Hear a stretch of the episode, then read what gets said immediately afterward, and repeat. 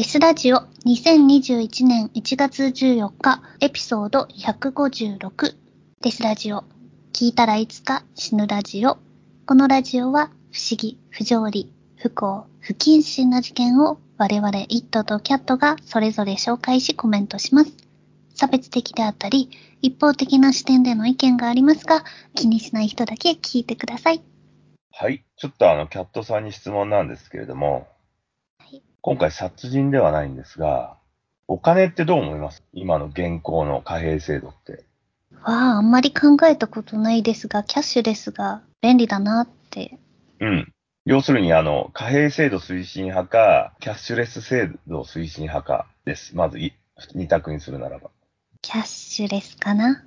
ですね。俺もそうなんですよ。もう金って別にさ、あの、単なるね、物々交換の代用品じゃないですか。はい。だから別にもう、お金自体はそれぞれの国の貨幣ってなくしちゃって、もうデジタルでいいんじゃないかなと思ってるんですね。うん。だけどね、なんか、なぜか日本ってさ、先進国なのに、金が強いじゃないですか、貨幣が。はい。お札とかさ、コインとかってあるでしょ？あのなくせばいいのになぜかあるじゃないですか。そうですね。まあ、キャッシュレス化が進んでるとはいえ、まだ現金しかダメですって言われますもんね。そう。まあだから、それはなぜかっていうと、日本の金作りが強い成功だからっていうことだと思うんですよね。うん。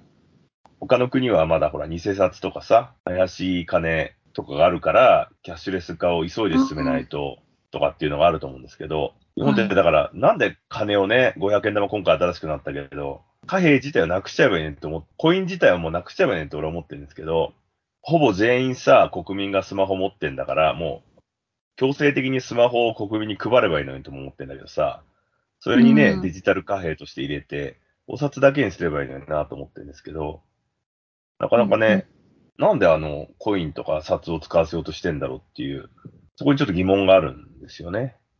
えー、考えたことなかったです。あ、そうですか。おかしくない？うん。そのうち廃れていくのかなぐらいに思ってましたけど。ああ、でもでも全然あでもね、新ね。500円とか作ってるぐらいですもんね。うん。なんかね、そこになんか中抜きかなんかの何かがあるのかもしれないですね。ひょっとしたらね。要するうんに、その買えないっていうことは、誰かがリザヤを得てたり、既得権益があるんじゃないかって、ちょっと変な読みをしちゃうんで、はい。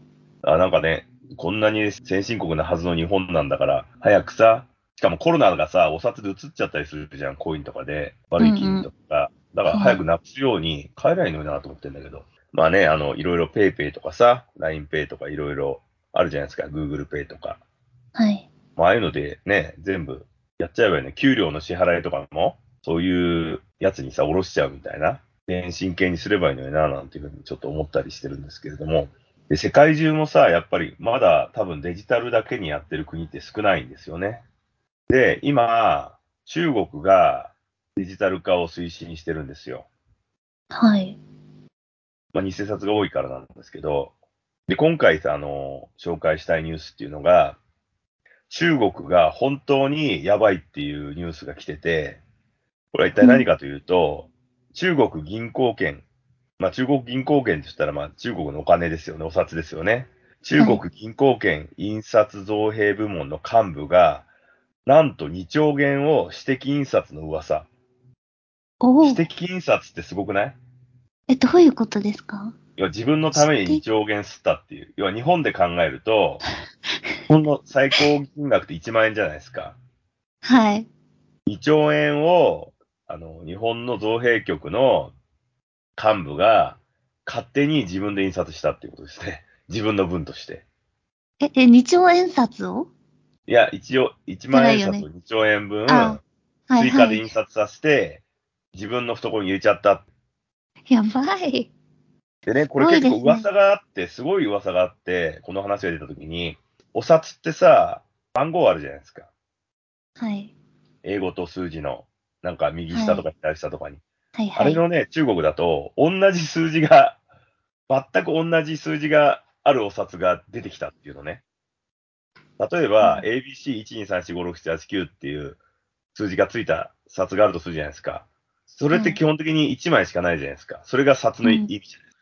だけど、同じ ABC123456789 っていうのが出てきたっていうのね。でしかも、両方とも本物だっていうわけよ。わあ、おかしいでしょ？すご。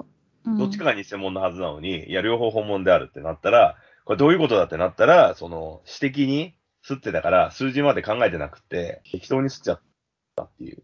っていうのがね、ネットの噂であったんですよ。それでちょっと今、あの記事を読み上げますと、これ2021年12月30日の記事だから、今はどうなってるのかわかんないんですけど、中国の貨幣人民元を印刷する中国国家銀行券印刷造幣総工事、日本の大蔵省造幣局に相当の元理事が自身の権限を利用して2兆元、約36兆円分もの人民元紙幣を私的に印刷した容疑で当局に逮捕されたとの情報がネット上で拡散している。しかし、中国の中央銀行である中国人民銀行は、それは根も葉もない噂だと否定している。中国では高額紙幣である100元札を中心に偽札が横行していることから、ネット上ではどれが偽札か本物なのかわからないじゃないかなどと揶揄する書き込みが上がっている。米国を拠点とする中国問題専門ウェブサイト、大新聞網が報じた。2兆元分もの紙幣の印刷を指示したとされているのは、同宋工事の陳陽明っていうのかな？元理事兼党委書記だ。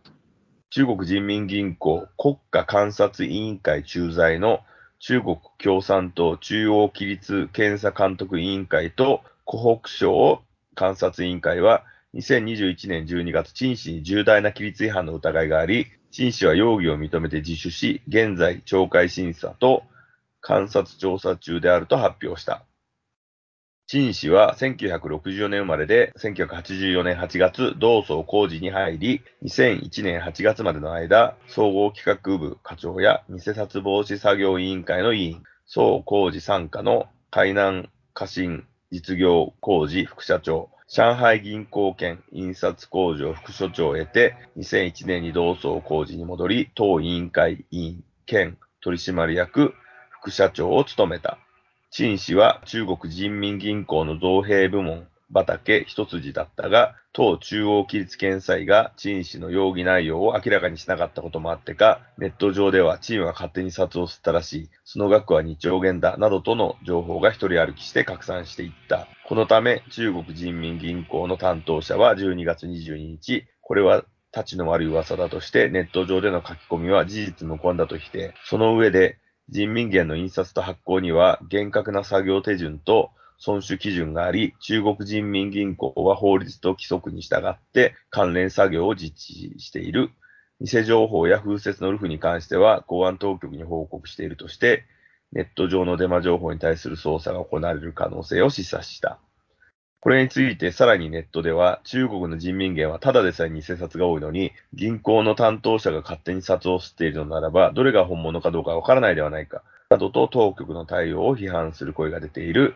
直近では2020年5月警察当局が広東省と黒竜江省の偽札印刷工場に踏み込み中国建国以来最大の総額4億2200万元の偽札を押収し、16人の偽造グループを逮捕した事件などが起きているということなんですね。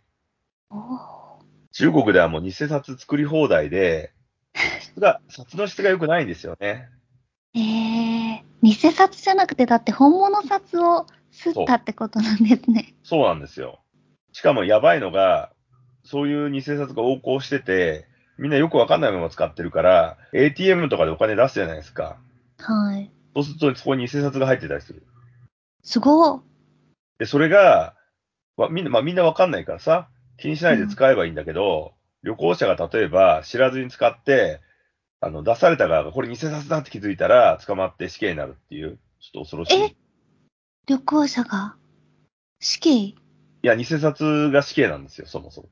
あ、だから、そう、使った人が。ええ、怖っそんなんめっちゃ怖いババつかみじゃん。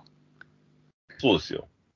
だから、キャッシュレスに移行してんのね。命かかってるうん。ババ抜き。そう。だから、この2兆元分もの陳氏は、もう多分助からない。一族登録みんな死ぬんじゃないかって気もしないでもないですけど。でもこの人一人でできたのかないや、一人っていうか、自分の権限が思ってるからでしょ自分の権限を持っても、そのやろうとしてることははいバレってますよね、その部下に。その一人でするわけじゃないだろうし。まあ誰かあとは、多分他のスケープゴートみたいなやつを出そうとしたんじゃないですか、犯人を。だけどもうここまで面が割れてるっていうことは無理だよね。そうですね。責任者だったってことですもんね。もうもう最大責任者が使用で2兆円とかするっていう、こんなね、こと起こりうるんだって思っちゃうけどね。なんでこんなに悪い人間になるんだろうね。いや、金が必要なんじゃない？多分あの、ほら、メンツとかさ、家族、家父長制だから、うん親戚筋とかから金せびられてて、それで、じゃあ吸ってやっかみたいな感じだったんじゃないの？ハイチュウガブガブ飲んでさ、勢いつけて。すごいな。バレねえだろ、みたいな。そういうふうに思ったら、あの、数字をさ、間違えちゃったんでしょ？だから、同じ数字のが出てきた。それがなかったら多分バレなかったと思うんだよね。そうですね。そこで作ってるんだった2兆ら。円分多く吸ってるだけだから、そう。うん、本物札だもんね。そう。すげえなそういう、しかもさ、あの、普通にさ、あの、4億2200万元の偽札ってさ、これもすごいよね。うん、日それは本だ偽札とありえないんですよ。そう。いや、偽札って言っても多分さ、それぐらいの偽札作れるぐらいだから、印刷工場がやっぱ、造幣局の印刷工場と一緒ぐらいの規模だったんじゃないの？うん。金するって言っても大変だしね。そうだね。単にさ、印刷をコピー、金鉱図とかでコピーしてるわけじゃないんだからさ。うんうん。その札の原料の紙を用意して、そのお札用のインクとかも全部用意してってことだから、ねだって弱小な国だとす札作れないから、アフリカとかの札ってドイツかなんかで吸ってんだよね。ええちゃんとした札を作る印刷機がないから。でも中国でやれるっていうことは、だから中国のお札制度はいかに弱いかだよね。なるほどね。そうなんですね。そう。でさ、でもや致っぱり中、命的。うんうん。あの、お札の価値を中国はまだ低くしてんですよ。100元とかって、そんなにいかない金なんで、うん日本の1万円とかの方が高いわけよ。うん。お札の強さで言うと。うーん。だから日本のでさ、1万円札をさ、4億円ぐらいするとするじゃない？まあそんなん、やれたところにないんだけど、でも日本の印刷ってさ、世界最高の技術使ってるから、偽札作れないんだよね。偽札犯で捕まるやついるけどさ、あれも偽札作った人死刑だからね。日本でも？日本でもそうですよ。あ、そうなんだ。うんあの、国に対する挑戦じゃないですか、それって。はい。が反逆罪と変わんないんで。うん。だから大体偽札の人って死刑になっちゃうんですよ。無期懲役とか。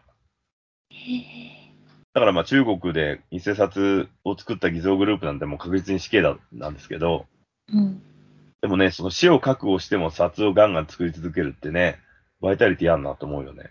しかもそんな額になるまでやめないっていう。すごいよね。すごいななんか広東省と黒竜江省って結構危険な省だからね。悪い人が多い。そう。人身売買とかは。日本だとスネークヘッドって言ったじゃん。あの人たちの本拠地だからね。へえ。送り込んでる。だから、ヤクザ、ヤクザとかマフィアがすごいたくさんバッコしてる子だから、それぐらいやるんだろうなって気するけどね。うん、でさ、あの、デンマークとかってさ、札を変えて、プラスチック入れてんだよね、中にね。あ、オーストラリアもそっか。かわいいですよね。なんか透明みたいにそう見える。そうそうそう。それで、偽札に対抗してるんだけど、でも別にもうさ、偽札とかとやるんだったら早くデジタル化みんなすればいいのにねって思うよね。そうですね。あとはまあデジタルで盗まれるのが怖いっていうのがあるかもしれないけど。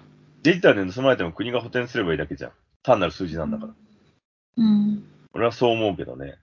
デジタルでも、えー、無限にこう、作れちゃう人とか出てこないのかな。いや、でもそしたらほら、デジタルだと、あの、購買履歴とかですよ。金が動いた履歴が取れるじゃん。ああ、そっか。それで終えるじゃない。あそっか。ああ、ねそっか。じゃあ誰がいくら使ったかわかる。そうそう。だってクレジットカードの考え方と一緒なんだから、うーん。そんなのさ、お金が移動した時点でわかるじゃんって話なんだ。あ、そうだね。そうだね。いくら稼いでいくら使ったかがわかるってそうことだ。そうそうそう。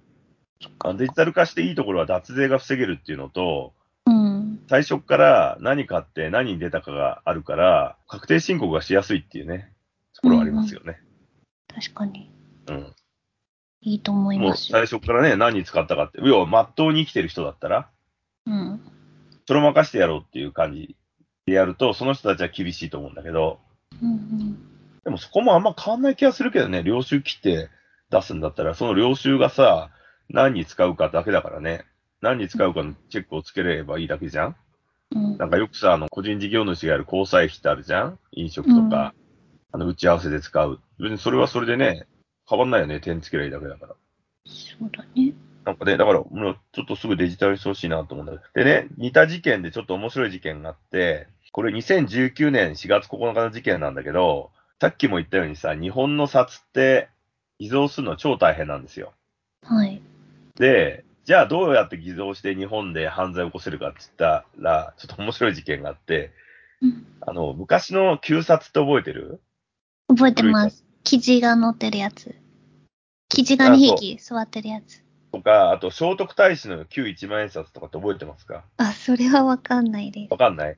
昔の日本の一万円札って聖徳太子だったんですよ。えー、そうだ。でね、今の1万円よりもサイズがでかいのね。はい。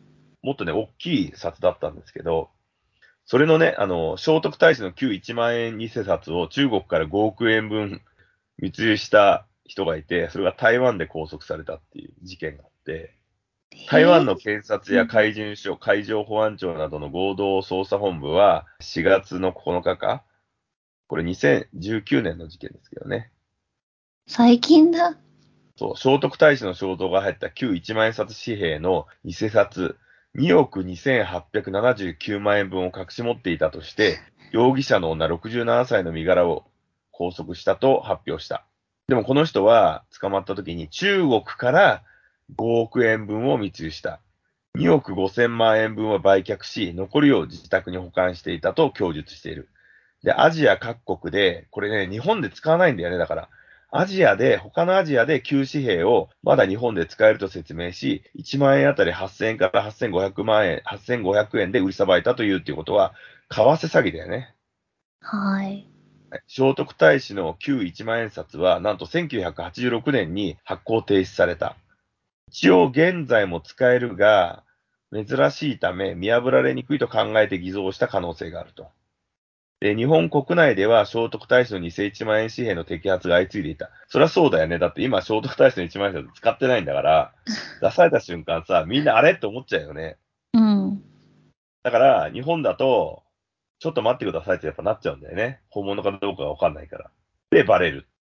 だけど、日本じゃない台湾とかタイとかさ、あと中国もそうかもしれないけど、1万円札で9札だって言われたらさ、調べる方法がないから、受け取っちゃったりする可能性があるっていう。それでまあ中国で、多分日本の札だけじゃなくて世界中の札を吸ってるところがやあるんだよね、ヤクザが。あそういう連中がめちゃめちゃいて、日本、日本円のみならず、世界中のお金を吸ってるグループがいるっていうのも示唆されてる。ただ日本の札は多分今のさ、一万円札とか擦れないから、技術が違うんで、ーうん。だからこの旧札を吸ったっていうことですね。そういう、そうだから日本の札の印刷技術は多分世界上位なんだと思うんですよね。やれないんだから。うん。でも、旧札すられても日本だと使えない。使えなくはないんだけど、明らかにみんなに怪しまれるっていう、そんな感じですね。えなるほど。ーだからまあ、まだ貨幣制度が生きてるのかなっていうふうにも思ったんですけど、偽札が作りづらいっていうので。でもさ、こんなさ、もう、偽札作るグループっていうのが暗躍してんだから、とっととね、もう卒業してもいいんじゃないかなと思ったりしますけどね。そうですね。うん。なんでしないんだろうと思うよね。ね私もデジタル化賛成。ねえ。そしたらさ、おお金をさ、どっかタンスとかに入れて忘れちゃったってこともないしね。そうですよ。選択しちゃうこともないし。そう。タンス預金みたいなのもないしさ。うん。全然ね、いいと思うんだけど、それを嫌がる人がいるってことなのかね。隠し持っててね。ねこないだあの日大の人だって、現金2億円だっけ、あー何億円か持ってたよね。そうだね。摘発された人ね、田中なんとかって人ね。相撲部かなんかの人だよね。そうそうそう。それであの、黒社会とのつながりをほのめかしてたっていうね。ちょっと昭和スタイルで面白いなと思ったけどね。絶対捕まんじゃんと思うよね、そんなことしてたらね。なかなか捕ねま捕まんないもんだよね。結構粘ってたなと思ったけど。うん、やっぱすごいところにいたからじゃないですか？やっぱ権力をね、権力。うん。まあでも結局は捕まったから、ね。警察とも知り合いとかいそうなのにね。いや、そりゃそうでしょ。そのお金をバンバンばらまいてたってことだよね。だって、あと、なんだっけ、あの、役員とかも全部自分の息のかかった人だったから、ね、みんな反対が出なかったんでしょ？ああいうの。クビにしろっつって。漫画みたいだ。凶悪みたいなね、なんか、そういう感じの役柄をやってたけど。うん。だからね、ひょっとしたら政治家とかもそういうことしてるから、金をデジタル化とか反対してんのかもしれないね。ねでもさ、小学のさ、か貨幣とかだったら、もう1000以下ってさ、切っちゃって全部デジタルでいい気がするんだけどね。そうまずは。さ、コインっていらないじゃん、もう。うん。自動販売機でさ、物買うのも別にあの、高校みたいなの買えんだからさ、うん、そういう教育しちゃった方がいいような気するけどね。コインに固執しないでね。そう。謎だよね。あれそうだよね。そうね。でもまあ結構変わってきてるし。遅いよ、でも。ね。こんなさ、日進月歩してて、コロナとかあるんだからさ、なるべく人から人に手に渡るようなものをなくすっていうね、そういう配慮をすればいいのにと思いますよ。うん。確かに。早くね、ちょっと未来にもっと前進してほしいなって思うわ。それでね、うんもうスマホとかもさ、国がさ、全部配っちゃえばいいのにと思うよね。スマホ持ってないっていう人もいるんじゃん、まだ。そうだよね。あの、学校もリモートで授業とかするから、生徒にね、そう iPad そうみたいなやつ配ったりそうそう。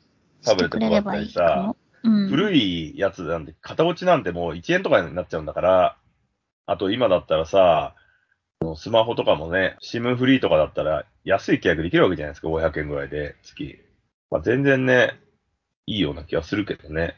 というふうな感じで、ちょっとね、あの、早く偽札グループが現行のお札の印刷の技術に追いつく前に、早くデジタル化してほしいなっていうふうに思う未来への展望をちょっと語ってみました、今回は。はい。ありがとうございます。はい。それでは、アップデートの情報は Twitter、インスタで発信しているので、デスラジオで検索してみてください。またノートにてスペシャルゲストとの対談とテキストも公開しておりますので合わせてご覧ください。英語版はデスラジオを英語のスペルで検索してください。それではまた。それではまた。